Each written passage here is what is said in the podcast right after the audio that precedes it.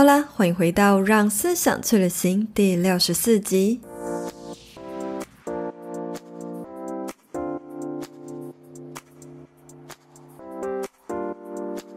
有在关注我的甜甜圈们，应该都听过我提起不少次，在我人生中那些不可思议实践吸引力法则的故事吧。我真的是拥有一个非常良好磁性体质的人。如果你有在关注吸引力法则，一定也有看过《秘密》这本书。好消息是呢，作者又再度的推出新作《最大的秘密》。今天我非常荣幸可以邀请到本系列作品的中文译者王丽丽老师来到节目中，她将和我们分享更多，到底还有什么秘密是我们不知道的呢？如果你是第一次收听这个节目，欢迎追踪我的 Instagram，了解更多不一样的人生观点。S 点 Style 点 Cycle，S 点 Style 点 Cycle。或者是学习更多社群行销、个人品牌，也可以追踪 S 风格社群工作室的 IG。谢谢你的追踪，那我们就开始进入今天的话题吧。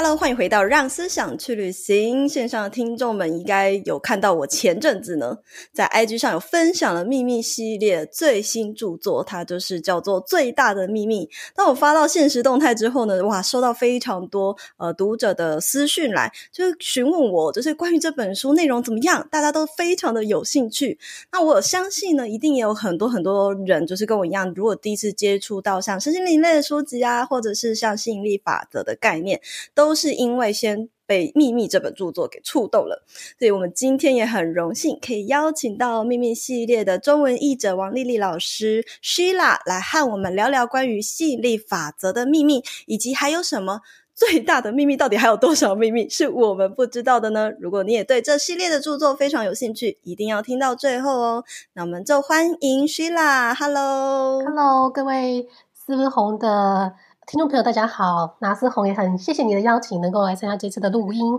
呃，我现在是呃有身兼行销企划，那除了是秘密系列的译者之外，也有做一些。呃，线上的课程，然后另外也是一个六岁孩子的妈。其实说实在，也是个非常斜杠的人。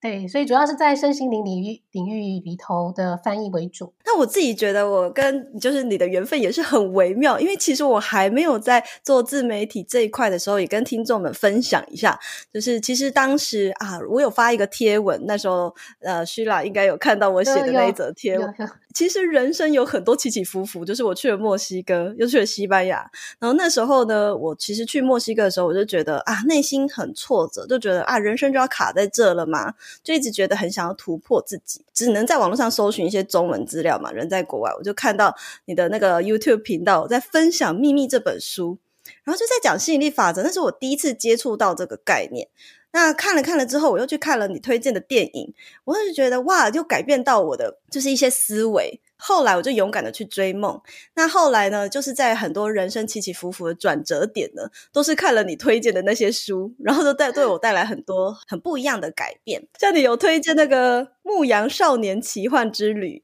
然后还有就是《未来人的行动：波西米亚式与生活》。Oh. 这本书推荐我，就完全是打破我三观，因为我完全不知道有远距工作者这件事情。嗯、然后也是因为这本书，我就在我的书里面也推荐了这本书。对，然后我我就也离职了，然后现在也是一个远距工作者，这样，所以一切都很神奇。也很好奇，Sheila，你就是当初是不是也有跟秘密系列书籍，也是有一个一系列这样子有奇妙的缘分呢？你们是如何接触到这一系列的书呢？那如果有看过《秘密》或者是电影，不然是书，应该知道作者其实是因为他的女儿海莉送给了他一本小书，启发他去拍《秘密》这部电影。那刚好呢，这部小书的原文就是我先生那时候翻译的。可是他当初后翻译，其实《秘密》还没在台湾流行，他只是觉得说想要为他的团队可以给他们一些心灵上的那个滋养，所以他自己去找了公版权的那个小书来翻，然后放在网络上面自己卖。然后结果后来刚好过了大概两三年吧，那一开始自己卖的那个都卖不太动，然后结果后来是因为秘密开始流行了，然后很多人就知道说原来是这一本启发作者去这这系列的影片，然后那时候出版社后来就看到，诶要呃我我先生翻的这个版本，觉得不错，然后就透过当时候与神对话读书会的那个呃主持人认识我先生，然后就问说是不是有这个机会可以出版这个版本。一般译者通常都是像我翻译这本最大的秘密，就是卖断的，就一个字多少钱，然后出版社给你一笔钱。但是这个公版权比较特别，就是只要不断在刷，我们就会领到版税。所以那时候，呃，我当初踏入秘密呢，是因为这本书，然后跟出版社有了连结，然后这本出版社跟秘密的出版社是同一家，然后也因为这个缘分，所以后来他出第二本力量的时候，我那时候想说，哎，我在国外有看到这个。我先买原文版的，然后我觉得对他出第二本，我觉得蛮有共鸣的。然后那时候我就自己想说，那我就想要办一个导读分享会，然后我自己整理了那个简报。然后后来想说都都已经分享完了，我就把翻译的版本寄给出版社看。然后没想到他们说，哎，那这本书如果他们引进的话，那我就可以当译者。所以其实是因为呃，最是失落的这部经典跟秘密是同一家。然后没想到后来呢，就变成这系列的译者了。所以其实这样是这样的起源，很神奇。真的很神奇耶！其实我知道倪先生翻译的那本书就是《失落的致富经典》。这本书其实是我最近，呃，好像是今年才买的，也不算最近，就今年年初买来看的。然后后来今年年初又去买了《财富金要》来看，就好像都是刚好是你们翻译的，对不对？这两本都是，都是我先生翻译为主，因为当初《失落致富经典》我是部分参与，嗯、然后他自己发现好像。Oh. 他一直想要往根源去找，所以知道秘密之后，就是秘密它虽然一个引大家更了解吸引力法则，更了解心想事成，可是其实就是他的那个源头，他很喜欢去追。本溯源，所以呢，就再去翻了更多的 相关的书。这样，我我看到的时候，我觉得太强了。这十九世纪的书也可以把它 挖出来，实在是太厉害了。我觉得都是一个因缘际会吧，感觉听起来很像是老师好像莫名其妙的有一个使命在拉着你去翻译这一系列的 系列的著作的感觉。那我也觉得《秘密》其实它，呃，应该说实在，应该算是台湾第一本。可以大量的广泛，就是宣导这个告诉大家吸引力法则，或是引进吸引力法则这个概念的一本书。就是当时不知道在你们在翻译的时候，第一次看到这样的概念的时候，会不会觉得很冲击呢？或者是诶，在讲什么？真的可能吗？这样子？嗯，那时候因为我跟我先生那时候在一个教会，那个教会比较以现在的看法，我会觉得比较封闭一点，会觉得说好像我只有我们这个。教会是神认证的，然后就感感觉好像比较排他一点，比较没有那么。我觉得那时候当下就觉得没有没有那么包容，所以当下可能那时候有遇到一些挫折跟起伏。然后在那个时间点，我们先看到了《秘密》的那部电影，除了音乐很震撼，然后里面的概念很新之外，它里面提到的那个无形的力量是比较包容的。然后刚好。我那时候在教会遇到的一些，我觉得好像跟圣经上讲的好像不太一样。可是秘密里面讲的那些概念，反而是我比较当下比较能够接受的。不管是哪一个宗教，其实都是指同样的源头。那我觉得那样的说法，就算你们是没有宗教的人，也会觉得说好像有一个比你更大的智慧体，比较能够打中当下的我们的那个 心的。所以那时候后来我就。看完之后，我跟我先生后来是陆续有离开那个教会，但是就觉得我们还是相信有一个更大的力量、更大的智慧体在。所以那时候比较冲击的是，让我们知道说，其实我们还是相信有那一个万能的呃力量在，但是它不局限于。只有一个地点或是一个宗教这样子，对，就不局限于任何东方宗教、西方宗教，或是它也不一定是一个形体。其实我我从以前也是这样，我没有信任何的宗教派别，就是我也是觉得哦，反正东方的观音啊，跟西方耶稣啊都是神，但我觉得可能它只是就是一个看不见的东西，只是它必须要创造出一个人类看得到的形体，所以塑造成那样。对，那我也是比较喜欢像是呃秘密他们这种宇宙观。比较适合是说源头的这个说法，所以一开始的时候，所以身边的人在教会的人，他们是蛮难接受的，对吗？其实有一些书局，它本身如果是有教会背景的，可能还不会进这样的书，因为他觉得这个跟他们的基督教义是有违背的。哦。不是所有的基督教徒都不能接受，因为我之前的邻居他们也是基督教徒，他们就可以包容这样子的概念。他觉得让更多人认识，就是他也许他不见得到最后变成基督徒。但是他其实相信有一个也有机会可以去仰赖一个更大的智慧体，这样的一个切入点都是好的。大部分啦，现在这个观念在当时应该是还蛮冲击，就是少数人第一次听到这个时候会觉得，诶，什么东西真的有一个更大的智慧吗？但是现在我觉得多数的年轻一辈的人。已经很熟悉这个概念了，嗯，就是百分之八十，如果你有接触身心灵，应该都看过《秘密》这本书。就是像刚刚有跟老师分享的，呃，我们看完《秘密》之后，然后也看了这个《失落致富经典》啊，《财富精要》啊，其实我发现哦，这些身心灵书籍好像他们大多数都有呼应到一个相同的概念，因为里面有提到说。内在世界是因，外在世界是果。我们的就是可以创造这个实相嘛，我们心想就会事成。那我自己呢，也是有特别的去实践这些所谓的吸引力法则，然后也常常吸引到，就是真的很想要的东西，常常好像同一天或者是同一个月就可以发生。那不知道对于 Sheila 来说，有没有比较深刻的那个心想事成的故事啊？可以跟我们的听众来分享一下。比较印象深刻的就是。我我有一阵子在澳门教书，回来台湾的时候，有一次去好市多买了一盒那个欧式的饼干，然后里面的饼干我就是请澳门的学生跟他们分享台湾的那个美食嘛。但是那个盒子呢，我就后来还是把它带回来台湾，就是两年到之后，我就回搬回来台湾，就没有在澳门继续教。结果呢，那时候回来也是想要有自己的房子，然后就看房子的时候，就有一天看到一个建案，然后觉得很喜欢，然后后来我们决定买下来的时候，发现诶怎么跟我当初买的那个饼干盒的外观长得几乎很像？然后它也是北欧风的，就是它是荷兰风格的。当初我买的那个是北欧，它是好像是挪威还是丹麦，虽然不是同一个国家，但是外观几乎是一样的。然后所以后来我们有特地再去那个荷兰走过一遍，然后发现哎，真的跟我们的那个房子长得很像。那所以那时候我觉得印蛮印象深刻是，那是第一个，你会觉得好像你在里面想的，然后真的显化出来，因为你就是喜欢那个样子，你才会把它买下来，然后没想到它最后真的显化为你实际的那个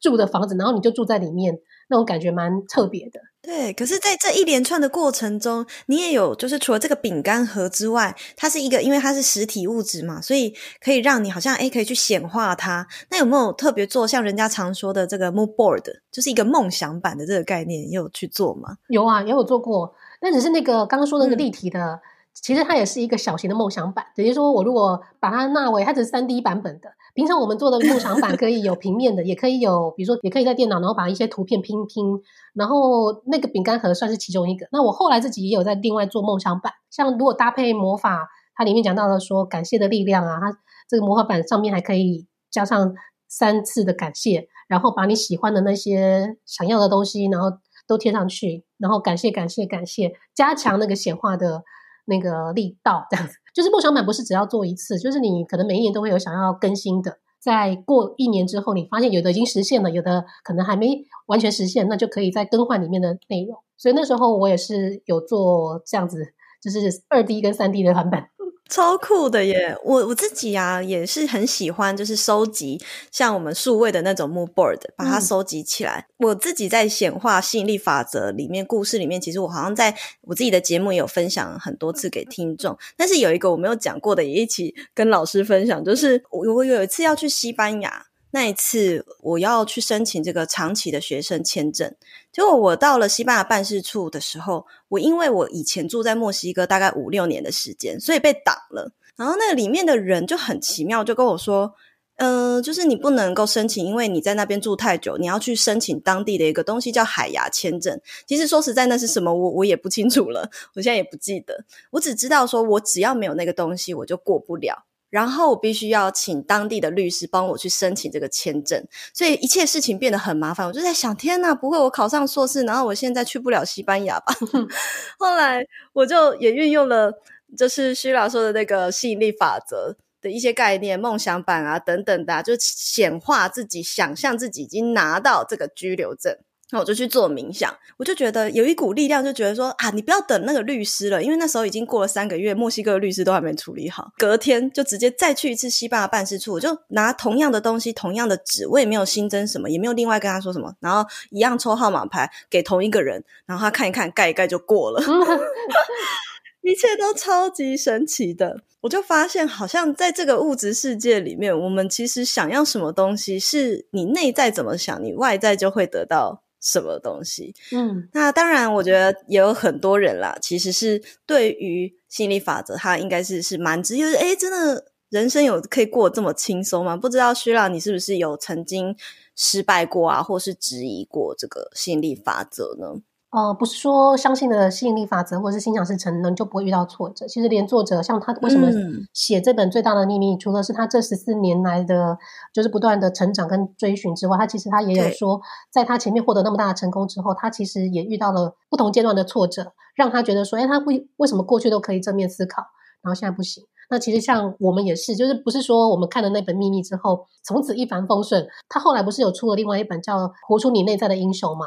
它其实里面讲的就是我们会有一个会有一个循环，就是你挑战自我，就是完成你自我实现的时候，其实也会经过大魔王，就像呃，应该是打怪要过关一样。对，所以只是说在这个过程，嗯、在这个低潮的时候，你有这个吸引力法则跟正面思考这些辅助，能够让你不会在低潮的时候陷太久，然后能够让你从里面出来。所以不是说。只要相信了吸引力法则之后，嗯、从此就不会遇到那些让你很难过的事情。一帆风顺。对对对对对对，所以其实我我们我们都会有遇到大大小小的挑战。那只是如果在每一次遇到关卡的时候，关关难过关关过，就在那个时候，你的心态跟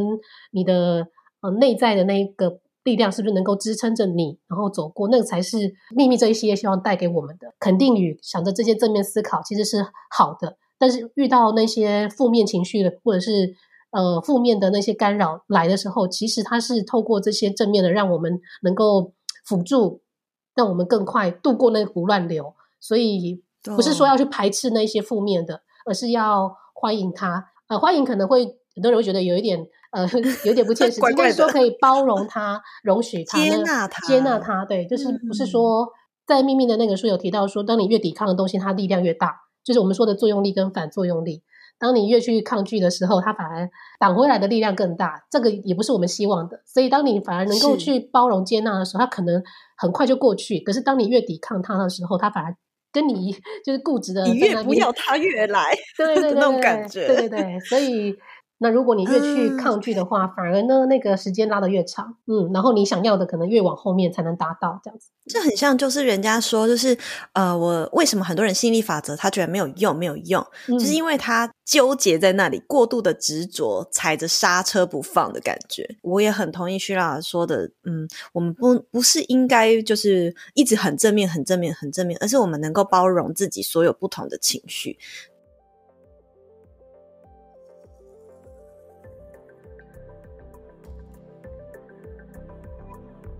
现在就让我们休息一下，进段广告。你是社会新鲜人吗？又或者是你已经受够现在的工作领域，想要换个跑道试试，却没有方向，不知道该换到什么样的工作才好？S 边的生涯定位设计课是一系列带大家探索自己、找到热情、摆脱迷惘的课程。透过有系统的视觉化思考模式，找出自己在职涯上的核心优势。教大家如何在面试履历中凸显自己与他人的不同之处。课程呢，将分作两种版本，第一种是职涯版，适合即将步入职场的新鲜人，或者是想要转职换跑道的老鸟们。第二种呢是斜杠版，增加近十五堂的隐藏版课程，适合想要在下班时间利用社群打造个人品牌，迈向斜杠之路的你。里头将公开 SBN IG 顾问直播是如何运用定位图设计出来的哦。如果你想要了解更多，欢迎点击资讯栏的链接，或者是追踪我的 Instagram s 点 style 点 cycle s 点 style 点 cycle。好啦，谢谢你的支持。那接下来我们就继续回到节目里收听吧。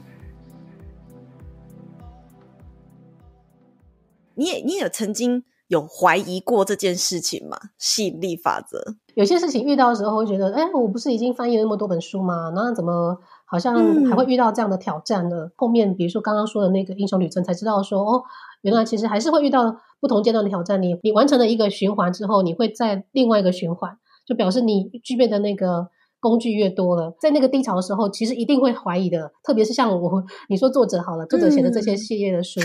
嗯、然后他自己都还会碰到那个，因为他里面有提到他女儿生了大病，然后他的房子也曾经因为那个地方有火灾，然后差点他的房子可能差点被烧毁。那像我也是有遇到，比如说，哎，之前有一次开刀，然后是突然突发性的乳腺炎。然后那时候我也觉得，哎、嗯，我为什么会遇到，为什么会吸引到这样的事情？那段时间应该是过得蛮顺的时候，可是会突然有直接是身体上的疼痛来提醒，好像是不是你内在的出了什么状况？当下你会觉得说，哎，为什么我都翻译了这么多，我应该很了解，能够掌握啊？那应该这些事情应该跟我没有关系。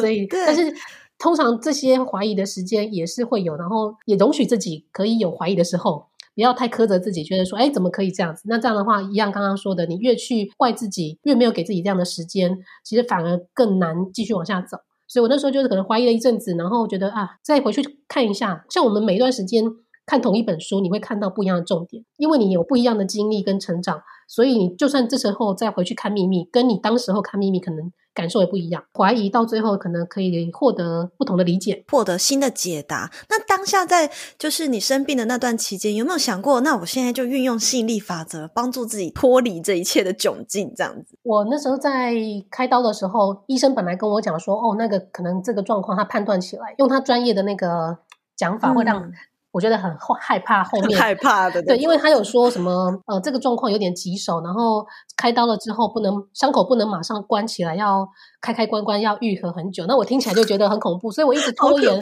那时候他本来说叫我赶快住院啊，可是我那时候已经安排了两个旅行，一个要去俄罗斯的，然后一个要去香港的，嗯、然后我不想因为开刀然后延长让我的那个旅行受影响。然后，所以我那时候就心里想说，我这两个旅行我一定要去，然后跟医生讨价还价。然后后来，对，然后医生他就说，好吧，那你就就去吧。然后我就还是带着开心的心情去去国外，那只是身体还是隐约有点痛。那时候因为医生自己本身是天主教，他会来我房间，来我的那个病房，就是每天都会派不同的人来帮我祷告。然后我自己婆婆她是佛教徒，嗯、然后她叫我就是也有抄经，都是正面的做法。一开始我觉得很害怕那些事情，手术后。完全是另外一个版本。他本来跟我说，我可能会需要，就是会来来反复很久才能够好，就没想到那次开完刀之后，后面那几天几乎根本就没有什么疼痛。就是本来还要打那个吗啡的，可能他说，那个吗啡其实是让你呃可能减缓疼痛的。结果我我我觉得我那个镇定的效果，只有第一天发挥作用，后面几天几乎都是很顺的，就是就感觉好像在医院待了七天，只有第一天是比较有状况。然后我就觉得，哎，是不是不管是祷告的作用啦，还是写经的作用啦，还是那时候就是反正往正面去想，这一切会好起来的。到最后就跟医生讲的那个版本很恐怖的版本都不一样。所以其实正面的力量就会很大。我们也听曾经就是在新闻上也很常听到啊，嗯，有一些人他可能得癌症，或者是他怎么了，但是他可能因为他的意志力，所以可以帮助他度过很多的难关。我觉得其实真的就是。呃，所谓相由心生的那个相，我觉得不是在讲长相，而是你这个实相，就是你这个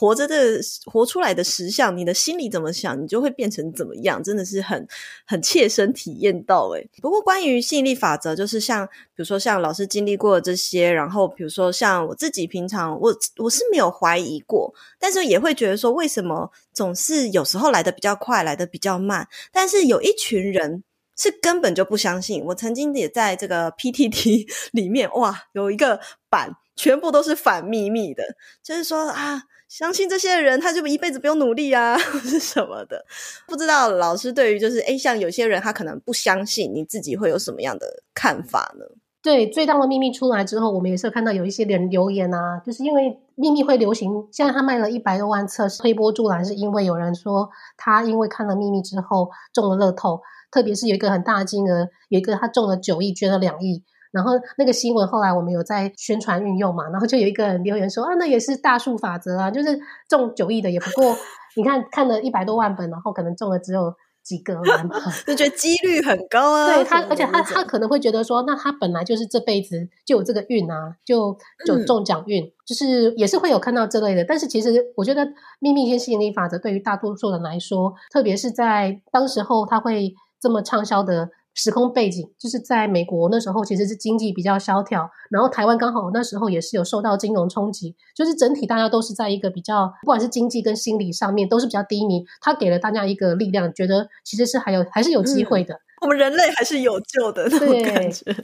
所以不管是哪个年龄层，它其实带给大家一个呃希望是，是不是说好像你就是命定了，应该说他开了一个大门，让大家知道说，啊，透过改变两耳之间的这个脑袋瓜的这个里面的一些呃，我们说不管是心灵的力量，或者是意志力，或者是说改变的你一些啊、呃、想法，其实你就有办法突破一些可能你原本认为的限制，然后可以去吸引或是创造你要的人生。嗯、对，所以就是可能那些我们听起来会有一点比较。哎，是不是可能比较酸呐、啊？对，但可以对，对酸米酸米。对他们的讲法，虽然有他们的立场，但是就是对于大多数来说，其实这个毕竟，嗯，我们说八十二十法则嘛，它可能不能够让所有的人都喜欢，嗯、但是其实对于大部分人来讲，它其实带来的是正面的。我觉得那其实就起了它的作用了。你怎么可能说，比如说宇宙有很多东西，一定是我们人类还不知道的一些知识？嗯嗯、有一些东西搞不好我们也不用相信它，它本来就是在运作的。嗯、只是就像您说的八十二十法则，对八十趴的人起了作用，那二十趴的人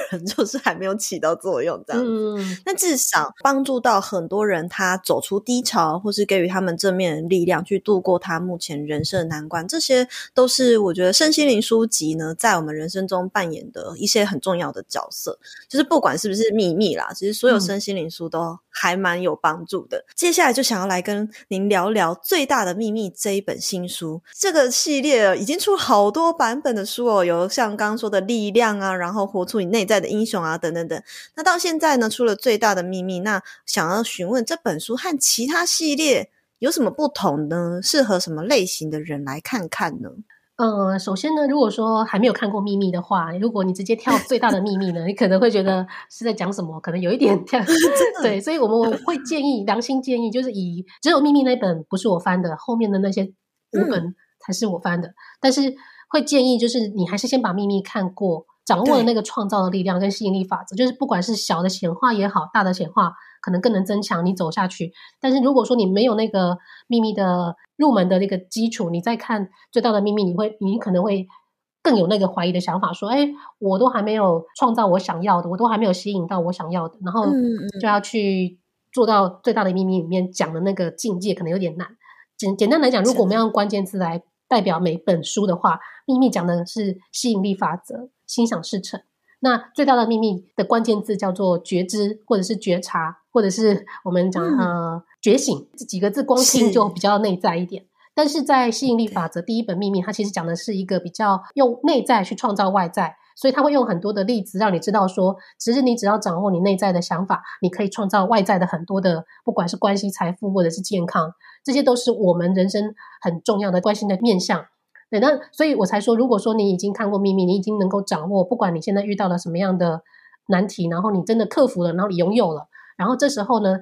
再带你往更深的最大的秘密，讲到说，哦，你其实要更往内在走，你会比较能够接受。那像第二本他讲的力量，他讲的是。能够跨越时空、跨越维度的，讲的是爱的力量。嗯，对。那这一本其实可能你如果不管是男女之爱啦，或者是亲子之间的关系，或者是友谊之间的关系，嗯、其实都会有提到这个爱的字眼。所以其实这本书也会、嗯、可能受众也会比较多一点。然后第三本讲的是感恩，是就是魔法讲的是感恩，所有显化的最强大的那个威力，就是在魔法这边。提到的重点，那活出你内在的英雄，就是我们刚刚前面有提到，它其实讲的是每一个人在你完成自我挑战跟自我实现的时候，一定都会有的一个英雄觉醒的方程式，它是一个几个步骤的方程式。到了这一本已经讲到更深的，就是可能也是跨了很多的宗教，它里面有集大成，然后让你知道这所有的身心灵到最后都会往同一个方向走，就是要把你带到更内在。这一切其实。不管发生什么事情，你都是你有你有了那份觉知，你就会快乐。那那个快乐其实不是那种外在的快乐，而是你内心散发出来，真的是会接受所有发生在你眼前的，不管是好的跟不好的。那这个境界就真的比较挑战一点，嗯、不是可能如果说刚出社会的，或者是正想要往前面，就是前看不懂哦，对前程我要真的要开始要鹏程万里的开始要起飞的人，可能会觉得我正要开始往前冲，然后你叫我放下这些，然后你要叫我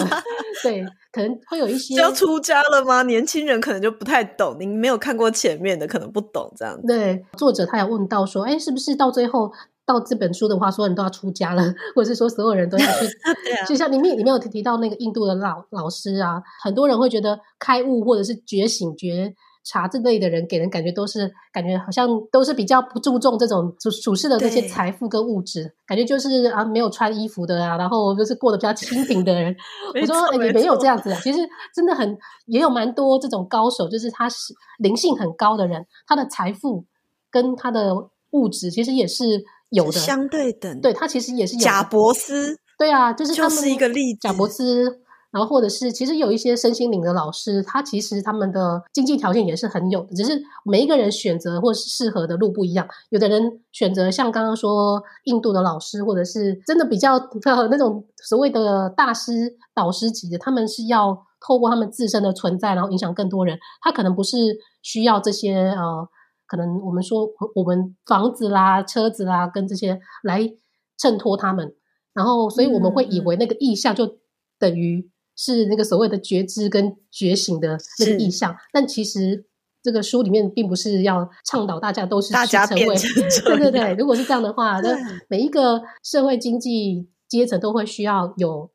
能力可以去贡献的人。嗯、对，那如果你能够兼顾本身有有热情、有兴趣的事情，然后你能够在属事上有很大的成就跟成功，但是你的心灵也顾得很好，这样其实能够影响更多的人去往内在看。其实是最大的秘密，它是一个比较是由浅入深嘛、啊。一定要先看秘密，再来看这本，然后或者是其他那几本，我觉得也很重要。我自己觉得，其实力量魔法活出内在英雄，真的都不能够错过。然后再来看这本，你才会比较懂。我看完最大的秘密的时候，我就。觉得他就是一直在讲，提醒我们灵性觉醒，其实不是就是像您说的，不是 要出家变怎样，而是说活出自己的天赋吧。嗯，把身心灵顾好，然后你可以运用你的天赋去帮助更多人。对，也许这些大师是用他的灵性层次去协助别人，可是你可以用别的天赋啊。嗯，对。但是我还是很好奇，它里面所谓的这个觉知。是对于什么事情的觉知呢？是对于自己内在的觉知吗？还是对于万事万物，它都必须要很有觉知呢？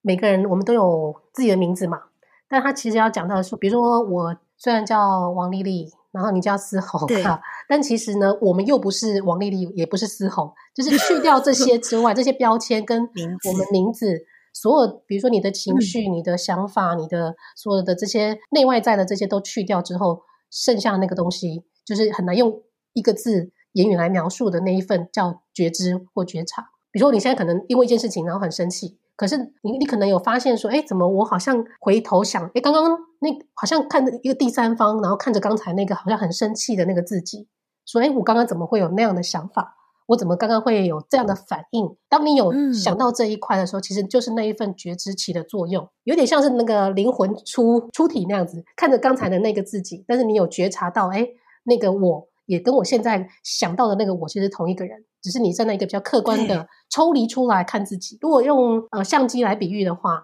就是如果说要特写一个画面的话，我们会用 zoom in 嘛，特写的时候就会导致我们可能看不到旁边的一些其他的一些背景，但是呢。觉知就可以比喻成，就是我们又把它拉成远景。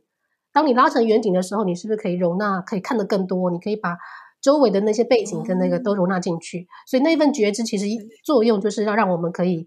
抽离，拉得更远，然后来看东西的时候，你会更包容。这就是它里面要讲的这个最大的秘密。嗯，对。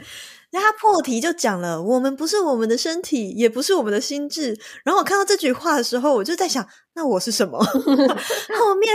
他就开始说明了，呃，Sheila 有讲到这一切，然后后当然还有讲到更多更深入的东西，就是请大家自己去支持一下这本书，买来阅读。我很认同他有讲到一个，就是我们不是我们的名字。嗯，然后今年我去参加一个瑜伽禅修营，他这个瑜伽上师呢，他就告诉我们说，在这个禅修营里面，我们没有要认识彼此是谁，我们也不需要自我介绍，你到底是什么名字，因为来到这里，每个人都一样。你也不需要讲你做什么工作，反正每个人都一样。就是我们的名字不根本就不重要，而是是我们能不能够站在一个比较高的维度去看自己这样子的感觉。嗯嗯，这本书真的是非常很深入诶，真的是要看完前面的，你可能才看得懂这一本。作者也试图用不同的角度来解释觉知这件事情。对，刚刚我们讲的是比较就是比较简单版的，它其实里面用了很多例子啊，然后跟很多的导师，即便他已经是林英是这么多本畅销书的作者，可是他其实也是有自己生活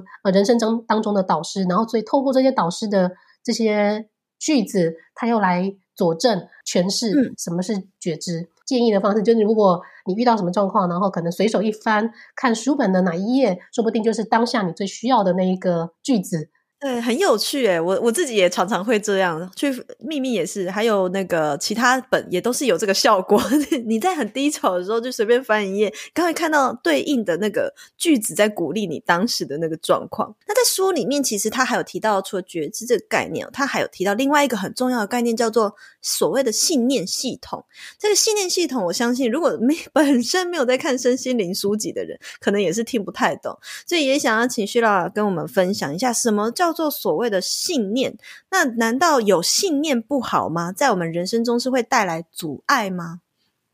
应该是说，我们有些信念其实是它会是会限制我们的。像这个书里面一开始就有讲到说，哎、嗯，虽然我们都想要成为有钱人，可是或是说我们想要成为被爱的人，但是你的潜意识里面有一个另外一个信念系统，可能会觉得说，哎，我是不是不值得拥有？或者是说我真的可以做得到吗？有一点像是你一边踩油门，但是另外一边的系统跟潜意识、城市，它的背景的那个城市其实是在干扰，就是像在踩刹车一样。如果你开车的话，一边踩油门一边踩刹车，它其实会空转的。那为什么会有这些信念系统？就是比如说，可能我们啊，为什么我我不值得，我不值得拥有这些信念系统？是通常是怎么产生在我们的体内的呢？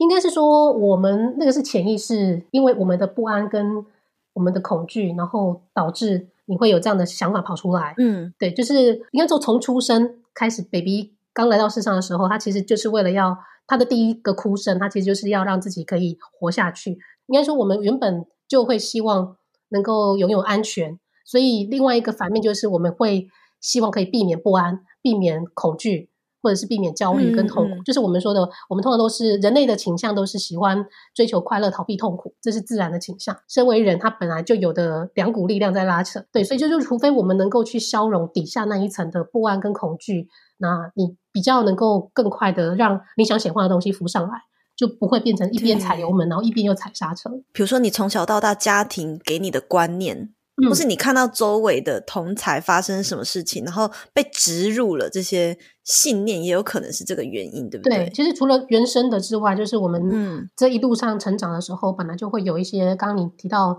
社会上面给你的，或者是你周遭同才给你的这些东西，都会累积起来，成为你所谓根深蒂固的一些信念。那这个信念其实对你可能不是有帮助的。书里面有提到嘛，消融你的不安、跟你的恐惧、跟你的这些呃跟焦虑，那你。所想要显化的，其实它比较容易可以推进，不是说完全都不会有这些状况，而是说透过这些的打底，你比较能够去化解开来。不要妄想说我们真的可以根除这些限制型信念啦，只是我们要把自己的底子打好就对了，对吧？也很难过一个没负面情绪的人生吧？还是呃，需要你觉得，其实我们真的有可能完全一直人生永远都一直正向着呢？就是我不是圣人，呵呵，就是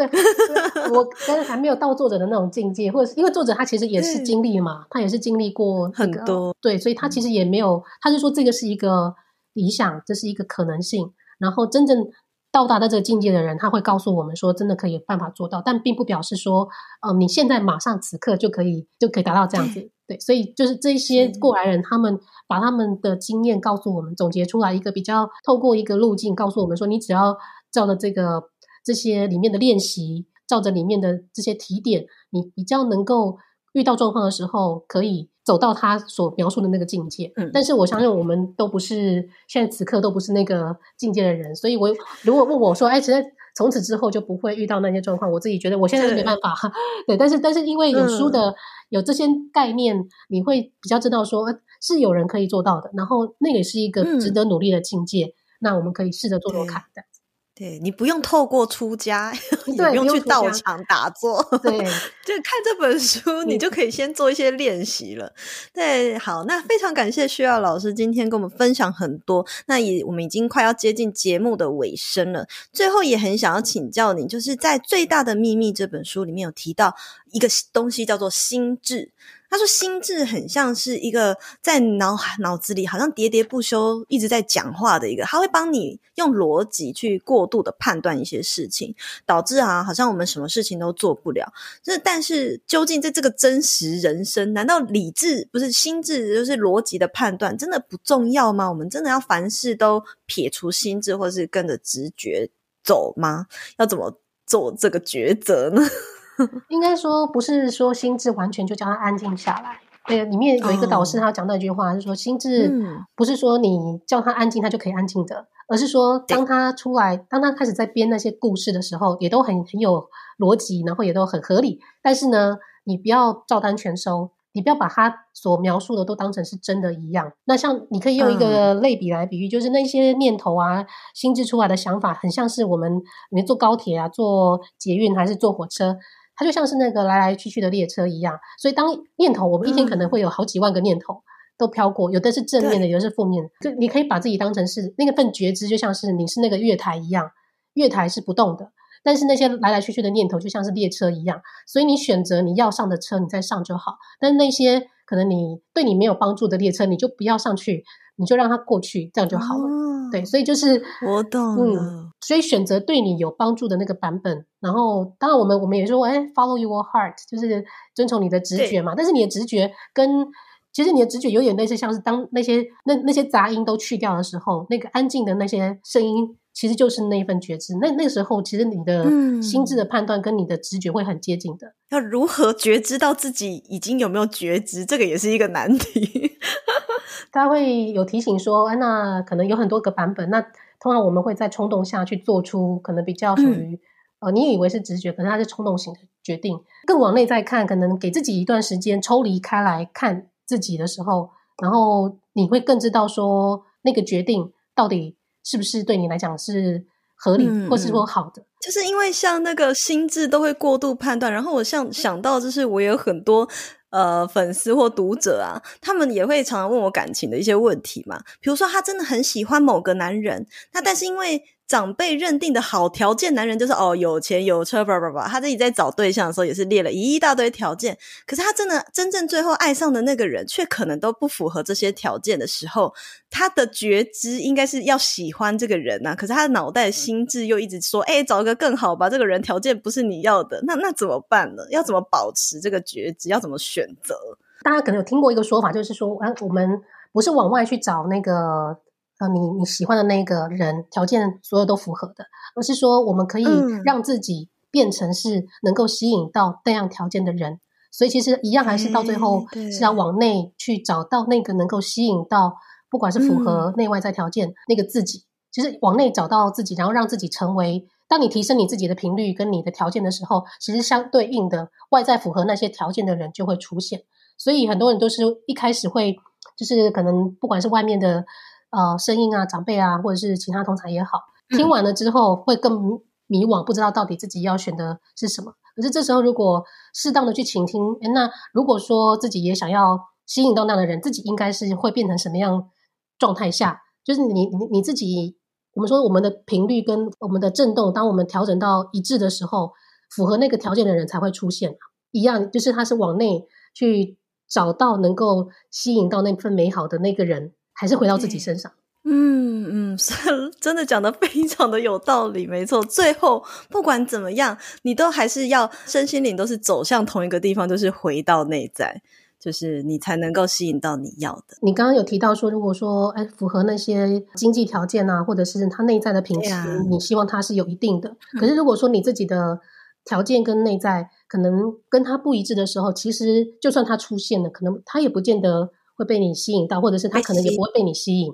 所以一样就是你你理想中的那个样貌，你自己也会变，你也会要提升到那样的样貌。那这样子条件的人，嗯、他才会有这样的际遇跟天时地利人和，他才会出现，才你们彼此才会互相吸引。这样频率不一致的时候就很难相吸嘛。为什么说要回到内在？是因为如果你是那样条件的人，你会喜欢什么样条件、内外在条件的人，就努试图去成为那样的人就可以了。非常感谢徐拉今天的分享哇！这一集下来呢，又对于就是我们关于灵性思维呢，大家应该又更提升很多。最后徐拉要不要再跟呃我们的听众再稍微简介一下这本书，宣传一下最大的秘密呢？如果你之前有接触过吸引力法则啊，跟心想事成，那觉得这一本其实真的不要跳过。如果说你中间那几本力量魔法还没时间看的话，也没有关系，你就直接看秘密跟最大的秘密，因为它已经前面的重点精华都。放在这一本了，所以就是这一本呢。如果、嗯、呃你已经其实，在灵性路上一段时间的话，我觉得这一本是一个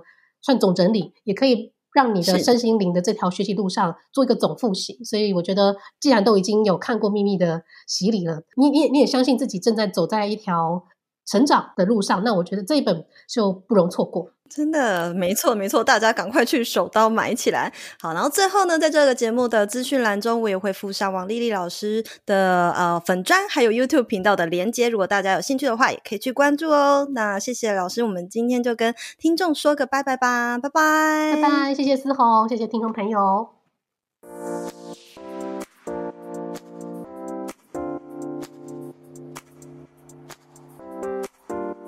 谢谢一直听完到最后的每一个你们。喜欢这类的内容，记得按下订阅追踪，都是支持我继续创作的动力来源哦。欢迎大家可以追踪我的 Instagram s 点 style 点 cycle s 点 style 点 cycle，或是私讯我和我分享你对这集内容的观点和看法，我都会很乐意回复大家的哦。那我们就下一集见啦，拜拜。